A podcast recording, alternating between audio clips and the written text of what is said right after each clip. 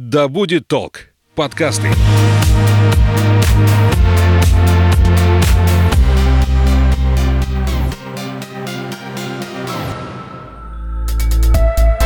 Привет, меня зовут Настя, а ты слушаешь подкаст «Ой, не туда», где я вместе со своими спикерами обсуждаю возможность сделать жизнь более экологичной. Сегодня ко мне в гости пришел автор YouTube-канала «Сортировочная» Борис Лорер. Мы поговорим о том, как выглядят мусоросортировочные заводы и почему жить экологично – это не тренд сегодняшнего дня, а необходимость. Наливай чай или кофе в свой многоразовый стакан и вслушивайся. Мы начинаем. Борис, привет. Привет. Расскажи для начала, с чего начался твой путь эко-джедая. Я в общих чертах знаю, что ты побывал на заводе по сортировке мусора, но вот что тебя там так вдохновило, что ты решил запустить свой блог? Ну, вдохновило, наверное, не то слово, потому что меня, скорее всего, это ужаснуло все. А, я увидел весь масштаб трагедии своими глазами. Я приехал на сортировочный завод. Туда привозят мусор с двух районов Москвы всего лишь, административных округов. И там оказалось так много мусора, что просто вообще я раньше не представлял. Как бы да, я видел все эти фильмы, где огромные свалки, но как-то вот не было такого понимания, то что вот здесь люди выбрасывают, и вот здесь вот в таких количествах оно собирается все. А, и увидел я, как люди своими руками, живые люди, сортируют эти отходы на сортировочных лентах. Это развидеть невозможно. Это выглядит плохо, и меня это очень сильно шокировало все, то, что я увидел. С тех пор я начал изучать. И, конечно, меня подстегнуло, что я, я там немного поснимал, выложил себе пост в Инстаграме, который разлетелся невероятно. Там около 50 тысяч репостов у него. В общем, я понял, то, что не я один в таком шоке пребываю от таких зрелищ. И начал изучать, начал об этом что-то писать, потом там начал общаться с людьми, вообще узнавать, что, оказывается, есть люди, которые тоже в шоке уже давно, уже десятилетиями с этого. Э, и потихоньку-потихоньку получилось запустить YouTube-канал, который вот делаю по сегодняшний день, стараюсь. На мой взгляд, вот в то время, когда ты начинал, чуть больше года назад делать свой блог, еще не так на слуху была тема вот этого э, э, экоактивности в жизни своей. Насколько было тебе сложно начать? Была ли у тебя какая-то проблема, вот, не знаю, там, белого листа, что ты не знал, о чем писать и как об этом писать? Потому что сейчас, в принципе, очень много экоблогеров различных, просто на сайтах отдельные рубрики этому посвящают. Тебе было сложно начать, быть одним из таких, наверное, первых людей, кто вот рассказал о том, как выглядит все-таки мусоросортировочный завод, например? Было тяжело находить информацию, потому что после посещения возникло очень много вопросов что делать, почему вообще так сложилось, э, какие планы, как это решать, у кого, кто как в быту вообще действует по этому поводу. И информация оказалась, оказалось, что она есть, но ее сложно найти. То есть э, запросы в Гугле, в Яндексе, э, что делают с мусором, это не такой популярный запрос. А поэтому там нужные ссылки, они где-то там на десятой странице. И в итоге вот в итоге находились люди, которые подсказывали, и с которыми знакомился, и которые вот э, уже рассказывали, что как обстоят дела. Ой, не туда. Сколько за то время, пока существует твой блог, ты вдохновил людей сам? Может быть, тебе пишут какие-то истории, не знаю, там слова благодарности за это?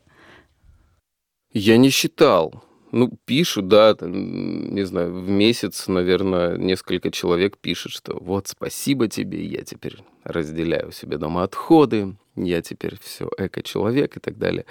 А, в комментариях пишут, директ пишут, везде пишут, но я не считал. Но хочется верить, что таких очень много, и всегда это так вообще вдохновляет, когда реально тебе человек пишет, ты видишь, реальный человек, у него там своя какая-то жизнь, он в жизни он вот пишет тебе, что спасибо тебе, ты мне очень помог, я вот теперь живу немножко по-другому. А есть какие-нибудь самые трогательные истории, которые тебе, не знаю, в самое сердечко запали? Не, ну, таких прямо отдельных каких-то супер ярких нет. Они, ну, каждая, каждая цепляет. То, что каждый благодарит, каждый рассказывает что-то. Сможешь ли ты как-то составить топ-5 открытий за время существования твоего блога, которые больше всего тебя удивили вот в мире сортировки мусора? Топ-5? Ну, давай попробуем подобрать. Меня больше всего шокирующие факты вот у меня в голове оставались. Это когда я начинал изучать, ну, во-первых, сколько у нас мусора уже сейчас лежит в стране. Около 30 миллиардов, по-моему, тонн мусора сейчас лежит на свалках. И вот дальше интересная математика. Если весь мусор, который лежит на наших свалках, разделить на всех граждан нашей страны, получается по 205 тонн на человека. Лежит прямо сейчас, и никуда это не денется в ближайшие там столетия, потому что этот мусор не особо разлагается. Так, это первый. Первый. А второй факт, это тоже про, прям про нашу страну, что у нас в стране просто заканчивается место на, для свалок. Ну, в смысле, мощности свалок, они заканчиваются. И в ближайшие там уже пять лет они все закончатся. То есть нужно будет возле каждого города, возле каждого поселка, возле каждого вообще места жительства людей в нашей стране организовывать новые свалки. И если мы продолжим также обращаться с мусором, то пройдет еще 5-10 лет, и опять новые свалки нужно будет делать. И а, посчитали, какое-то наше ведомство государственное посчитало, что если мы продолжим также мусорить, то в 2082 году, по-моему, вся наша территория будет покрыта мусором. Вот вообще вся. Это такие печальные цифры. Это уже как в мультфильме Валли такое получается, не самое радужное да, будущее. Да, и а, причем это же ну, это не фантазия, это математические расчеты ведомств официальные, то есть это не какие-то вот фантастика. Нет, это прям вот научно высчитано. То есть это вообще меня это пугает и не хочется, чтобы так было. А, что еще запомнилось? Топ-5, топ-5, топ-5. Ну, осталось три. Два да. мы уже прошли. Два, да, третий. Да, да, да. Какие еще? Ну, еще одна страшилка – это что каждую минуту в океан выбрасывается грузовик э, пластика. То есть вот мы сейчас с тобой общаемся 7 да, минут? Да, да. Ну, можно вот посмотреть, сколько идет этот э, подкаст, и вот каждую минуту новый грузовик пластика оказывается в океане. А еще одна, ну, этих страшилок просто настолько много, что а, я их вот уже там все не помню. Там еще, еще одна страшилка, то, что к 2050 году пластика в океане будет больше, чем рыбы. Кажется, что в океане рыбы бессмерное количество, пластика будет больше уже в 2050-м. Это уже не такие цифры, что это поможем внукам, поможем будущим поколениям. Нет, на нашем веку это уже все произойдет. Поможем сами себе в итоге уже получается. Да, и с одной стороны страшно, с другой стороны очень интересно. Как же это все будет? Как же это все будет происходить? И хочется, чтобы как-то помягче. И последнее? Последнее. Давай ставим топ-4. Хорошо. Топ-4. так, топ-4. Топ-4 страшилок, вот так вот это будет. А пятое место мы оставим для чего-нибудь хорошего. Возможно, что когда-нибудь еще произойдет в ближайшем будущем. И в следующих выпусках я об этом расскажу. Ой, не туда. Судя по шапке в описании твоего YouTube-канала, один из вопросов, на который ты отвечаешь в своих роликах, есть ли инфраструктура для сортировки мусора в нашей стране. Так вот, есть ли она, сформировалась ли она, может быть, за то время, пока существует тот канал, или, может быть, она развилась просто с тех пор? Э, инфраструктура везде разная. Вообще раздельный сбор отходов это получается такой вопрос э, местечковый потому что это только так работает. Невозможно собрать, не знаю, бутылку во Владивосток, бутылки во Владивостоке и привезти их в Москву. Это не имеет смысла. Поэтому это такие местечковые вопросы. Везде эта инфраструктура разрастается. Где-то быстрее, где-то медленнее, где-то местные власти этому способствуют, где-то а, только волонтеры этим занимаются, но везде точно идет движение. И это радует, что реально пишут мне иногда из каких-то вообще очень-очень маленьких поселков и рассказывают то, что ну, опять же, там, спасибо вам, я вот тут э, посмотрела, собралась, и вот теперь мы собираем там батарейки. Договорились, вот мы собираем батарейки, и партии отправляем вот там в другой город на переработку. И движение идет везде. А Все это будет идти долго, это абсолютно точно, потому что это а, бытовая культура людей. Просто люди должны по-другому вести свой быт, чтобы это все работало. Это процесс долгий, но, как мы видим, все зависит от желания людей, потому что а, часто любят говорить, ой, да ладно, вот мы там молодые, что-то научимся, поменяем свои привычки, а ведь есть бабушки и дедушки. И а им-то вообще пофигу. А есть такие бабушки и дедушки, которые у себя в доме берут и всех обучают, как это делать, и а, еще собирают там какие-нибудь вот крышечки и помогают там детям. В общем, историй очень много разных, и в каждой истории видишь то, что все зависит вообще от людей. Нет никаких преград ни в чем часто бывает так, что мне вот пишут, говорят просто знакомые о том, что если нет инфраструктуры в городе, нет разных баков для сортировки и так далее, то сортировать дома бессмысленно. Но на твой взгляд это так или нет? Или все-таки нужно начинать с себя?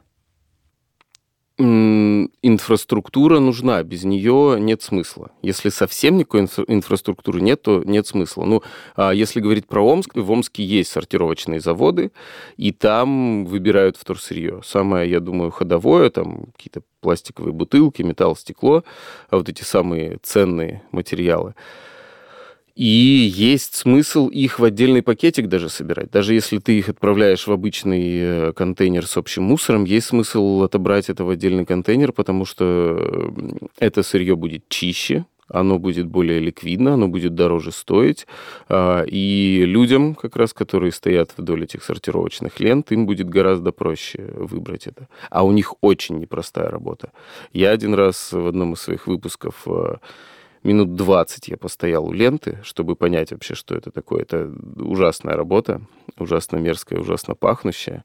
А, и она очень тяжелая, не знаю, с точки зрения вестибулярного аппарата, потому что перед тобой бесконечно едет... Она не останавливается никогда, только в каких-то аварийных ситуациях. Да, кстати, я не знаю, как в Омске, но, наверное, так же. А, эти сортировочные заводы, они круглосуточные, то есть ленты не останавливаются вообще никогда, они 24 на 7 работают, и а, люди посменно вдоль них стоят э, и вот все это пытаются вытащить. Я, насколько знаю, там еще нужно одной рукой одну фракцию доставать, другой другую. Ну, часто так бывает на сортировочных заводах. Вот как я читала, узнавала про это, что то есть еще нужно концентрироваться максимально на этой ленте и вообще от нее практически взгляда не отводить. Да, да, да, там очень высокая концентрация нужна. Не знаю по поводу одной рукой одно, другой другое. Чаще всего это все-таки один человек отвечает за одну фракцию. А фракций там очень много. Допустим, мы знаем, там пластиковая бутылка, кажется, вот они все одинаковые. А на самом деле их нужно разделять на коричневые, зеленые и прозрачные, потому что а, когда это переработается, переработается в пластик, производителю нужен определенный цвет, потому что он производит у себя там что-то из прозрачного пластика. Ему не, нужно, не нужна эта смесь, чтобы это выглядело как-то странно. И обычно, да, обычно один человек отвечает за одну фракцию. Ну, это я вот сейчас была в музее мусора в Петербурге, мне вот mm-hmm. там так рассказали, то есть, что есть такая история, что один человек там, допустим, одной рукой достает картон, другой достает пластик, чтобы быстрее это все двигалось. Такое может быть, это удешевляет процесс. Так тебе нужно двух работников поставить и платить им, а так одного. Вот ты сказал, что в 20 минут ты попробовал сортировать мусор. Э, получилось ли у тебя достаточно хорошо это сделать? Я косячил. Я косячил, потому что а, нужен все равно опыт, нужно привы... Ну, у меня начала кружиться голова реально спустя там, вот, там 15 минут, потому что бесконечно едет лента, запахи, и тебе нужно быть сконцентрированным на всем этом. Это непростая работа, уважение этим людям, которые этим занимаются. Ой, не туда. Ты приехал сюда из Москвы, мы поговорили с тобой про инфраструктуру Омска, как здесь все устроено. Но вот как это все работает в Москве? Потому что я не очень хорошо разбираюсь именно в инфраструктуре э, мусора, мусорооборота в нашей столице. В Москве двухпоточная система сейчас введена. А, там в каждом дворе реально стоят э, серые и синие баки. Серые – это смешанные отходы, то есть все, что не перерабатывается. А, а в синих – это вторсырье. Это вот пластиковые бутылки, металл, стекло, а, там, картон, бумага. Вот. И эти контейнеры приезжают забирать разные машины. Самый распространенный такой миф, а, который все приводят в пример, когда говорят, что я не собираюсь сортировать мусор, потому что одна машина приезжает и все в одну кучу сваливает. В чем вообще тогда смысл? Они на самом деле забирают разные машины и везут потом на сортировочный завод. А там на сортировочном заводе вот эти синие контейнеры, их досортировывают, потому что там около 20 фракций в итоге они разбирают. И на данный момент даже и серые тоже баки, их тоже, а, их, они проходят сортировку, потому что, ну, естественно, все сейчас только все это вникают во все это, все только к этому потихоньку приходят. А, и на данный момент и серые баки тоже нужно перебирать, и оттуда выбирать вторсырье возникает у всех вопрос всегда, а зачем тогда вообще в синий складывать, если серый тоже перебирают? А, дело в том, что, допустим, бумага, а, запачканная в пищевых отходах. Э, коробка из-под пиццы, она же не подлежит уже переработке. Я просто несколько раз уже пыталась как-то вклинить эту ветку историю в свой подкаст, но как-то ни разу не оставила в итоге эту историю. Вот давай сейчас для всех объясним, так это или нет. А, это так. Если э, коробка из-под пиццы, она испачкана в жиру, то она не переработается. Э, почему? Можно вот просто логически подумать. Мы взяли испачканную в еде бумагу, положили у себя в контейнер возле дома. Денек-другой она там полежала. Вот, допустим, летом на солнце, вот на таком. Потом приехала машина, сгрузила к себе это все а, в, в кузов. А это доехало до сортировки. Там оно полежало денек-другой. Потом это все проехалось по ленте, по ленте. Даже если это, выбрали эту коробку, а что с ней, ну, уже прошло там дня 3-4. Потом ее взяли, довезли до переработчика. В итоге прошла неделя. Что станет с остатками еды за неделю? Они все заплесневеют, они станут дурно пахнуть. И, э, естественно, чтобы переработать потом это, получается, нужно отделить вот эту всю мерзость, мерзость от э, самой бумаги что становится сложно. Это возможно, но это просто нужно сразу учитывать, это делает процесс более дорогим, а на сегодняшний день, по крайней мере, у нас вторсырье это ну, не настолько это ценно, потому что нет, опять же, дальше инфраструктуры по потреблению вторичных материалов. Для тех, кто перематывает начальные заставки подкастов, я повторю, что сегодня ко мне в гости пришел Борис Лорер, автор проекта «Сортировочная», и мы говорим о том, как сделать жизнь более экологичной. На твой взгляд, сейчас э, как-то развивается эта культура сортировки? Э, или все-таки еще очень-очень много времени нужно, чтобы прийти к этому? Э, на оба вопроса да. И, и развивается, и очень много времени нужно. И нужно понимать, что никогда не будет ситуации, что все 100% людей будут разделять отходы. Ну, не бывает такого ни в одном из э, занятий человека. Изменения точно есть. Изменения идут сейчас быстро, потому что есть проблема, и люди чаще с ней сталкиваются. Никогда, ну не знаю, лет 15 назад говорили, что да, у нас мусорные полигоны и так далее, но не было там ни ШИЕСов, э, никаких вот таких громких историй. Эти громкие истории, естественно, а, заставляют задуматься о вопросе, и все чаще люди напрямую сталкиваются с этой проблемой.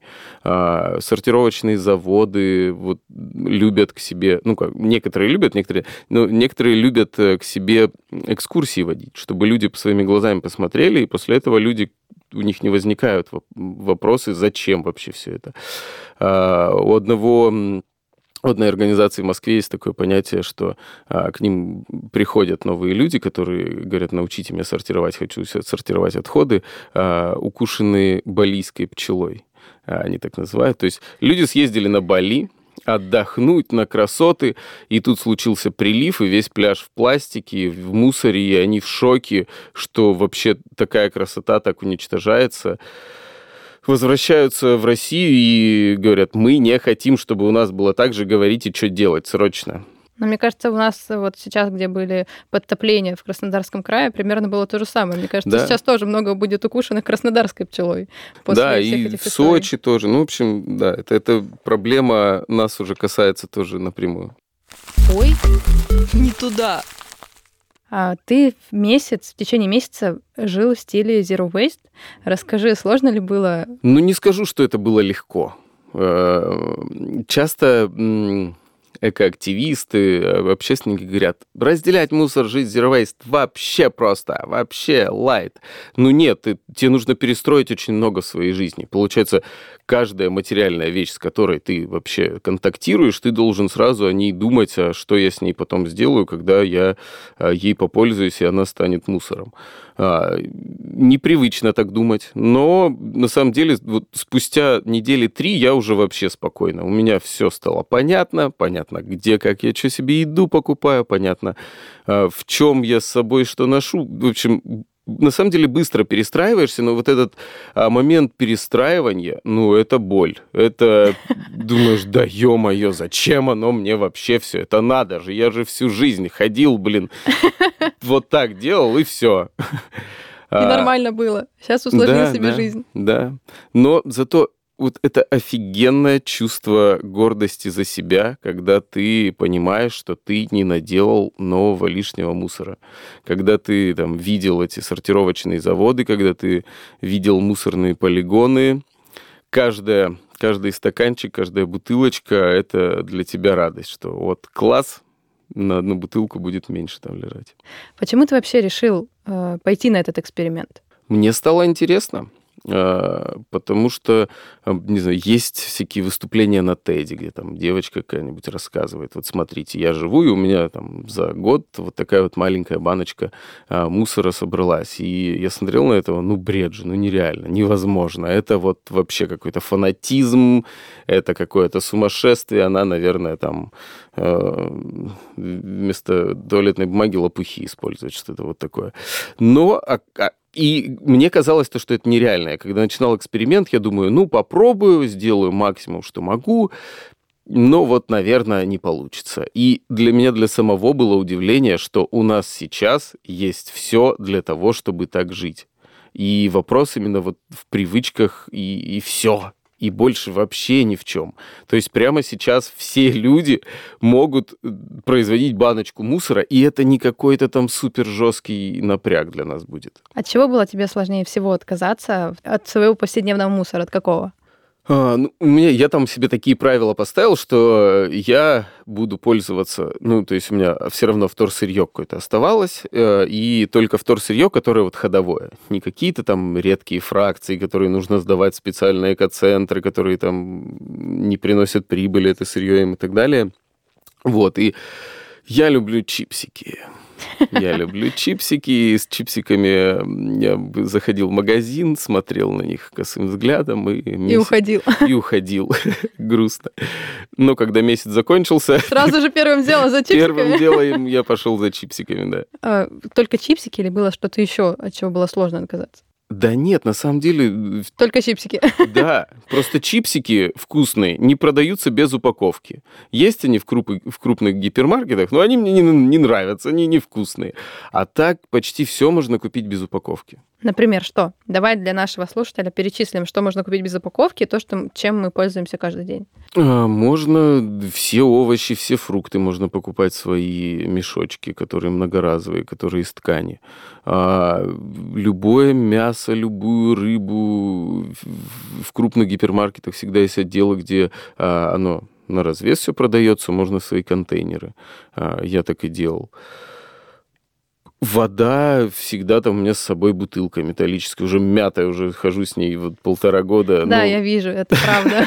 Но вся такая потертенькая немножко, используется часто. И от, и от этого я ее все больше люблю, потому что вот каждый день дополнительно я понимаю, что yes. Ты не делаешь они такие насечки, знаешь, типа, еще один день с этой бутылкой? Нет, такого не бывает.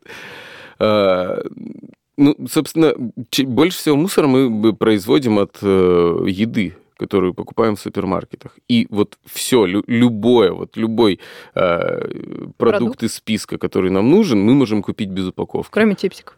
Кроме чипсиков, к сожалению. Да, и, да, есть еще Zero Waste магазины, где, а, которые специализируются на том, чтобы продавать все без упаковки. И даже там нет чипсиков, представляешь? Потому что чипсики, наверное, в этот не входят в перечень полезных продуктов. Мне кажется, в этих магазинах обычно все такое там безглютеновое, что-нибудь вот такое. Ну, по большей части да, но появляется все больше. И, допустим, раньше там никогда нельзя было встретить сыр который на настоящем молоке. Сейчас появляется. Я так понимаю, что, в принципе, ты себя ну, не особо ограничиваешь именно в таких... Э, то есть ты не уходишь в, в такой стиль жизни, там, буквально с головой, как многие отказываются от мяса, отказываются от сыра, который сделан из обычного молока. То есть э, в твоей жизни как это происходит? Я в еде себя не особо ограничиваю, но я, я не знаю, сыр я покупаю, опять же, в свой контейнер В любом магазине вот есть э, вот эти резки. Мы раньше, допустим, мне нравилось купить сыр, который уже порезанный, на лоточке, мне прям так классно это нравилось. А сейчас я точно так же прошу просто продавщицу, порежьте мне, и она мне также в контейнер режет, и все прекрасно. А, я, кстати, кстати, когда я начал вообще все этом задумываться, это стал такой небольшой толчок э, к тому, чтобы чуть более правильно питаться. Допустим, много красного мяса, известно, есть не очень хорошо.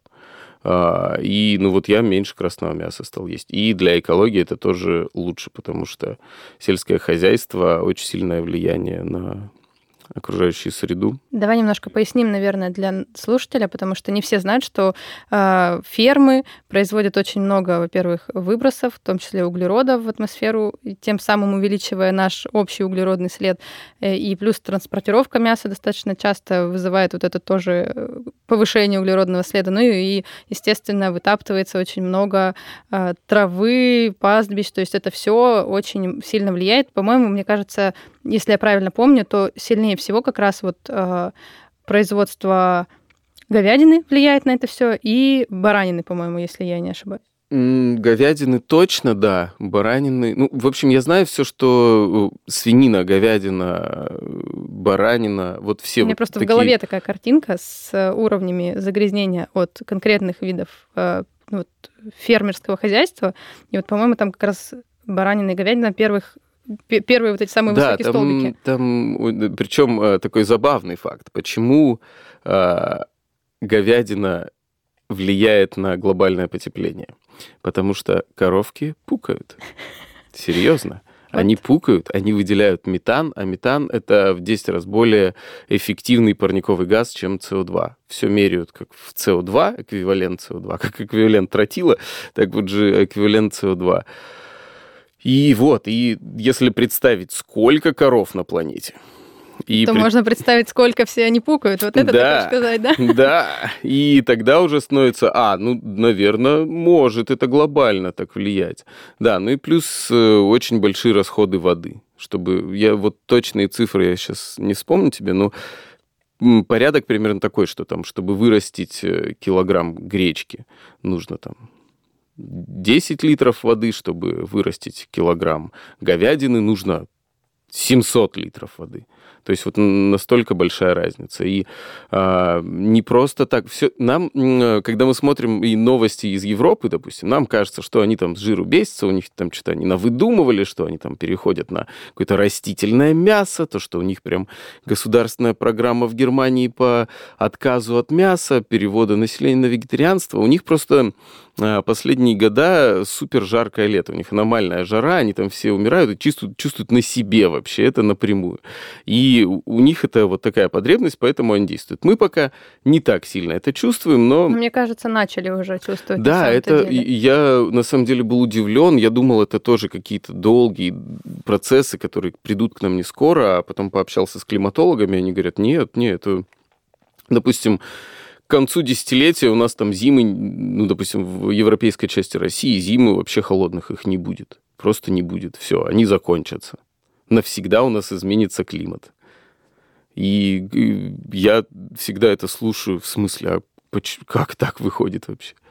Ну вот я сейчас неделю была в Питере, и там все это время была температура где-то 37-38 градусов. Для Питера это вообще какой-то шок, потому mm-hmm. что все местные жители просто действительно не, зна- не знают, что с этим делать, потому что у всех представление, что это очень облачный город, там постоянно дождь, прохлада, они от этого и кайфуют, кто там живет.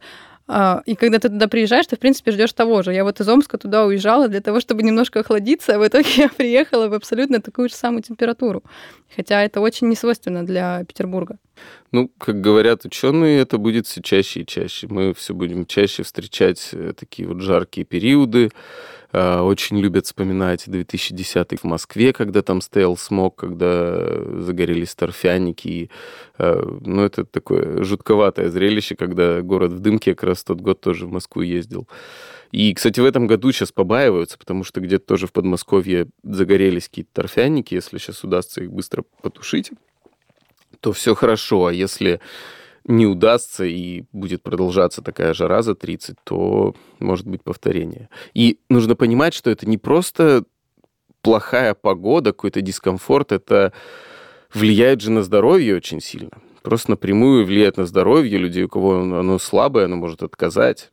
И ну, статистика показывает, что больше случаев там, сердечных приступов и всего вот этого. Это такие вещи, которые мы в нашей бытовой жизни вот здесь сейчас э, почувствовать их сложно. Но вот год, два, три, и это уже оказывает влияние. Ой, не туда. А что еще из торсырья вот требует особого отношения к себе? То есть что нельзя выбрасывать грязным особенно? Потому что я знаю, что, например, испортился кефир да, в холодильнике, там закончился у него срок годности, и он стоит э, в пластиковой бутылке. Э, многие просто выбрасывают вот как есть, но что нужно на самом деле-то с этим сделать? На самом деле самая большая проблема это как раз вот э, остатки еды. И если вообще, в принципе, из своего мусора стараться убрать остатки еды, например, тот же кефир, если вот бутылку сполоснуть а, и в канализацию вылить вот эту всю мерзость, то это все улучшит сильно. А потому что это и на сортировке тогда все гораздо проще становится. И вообще основная проблема а, наших мусорных полигонов – помимо их существования, в принципе, это то, что там есть пищевые отходы. И многие думают, что на полигонах э, там обычная еда, она перегниет, и все будет отлично. Это, к сожалению, не так, потому что там есть свой технологический процесс, там насыпают там, метр-полтора мусора, потом это пересыпают землей, трамбуют, и вот так вот слой за слоем. В итоге там не происходит процесса гниения, потому что нет доступа кислорода. Там начинаются другие процессы, и появляется вот, вот эта самая вонь от свалок. Это свалочный газ его называют. Он может состоять вообще тоже из чего, ну там точно есть сероводород, там точно есть метан. И еще какой-то набор газов, который зависит от того, э, что в этот полигон попало.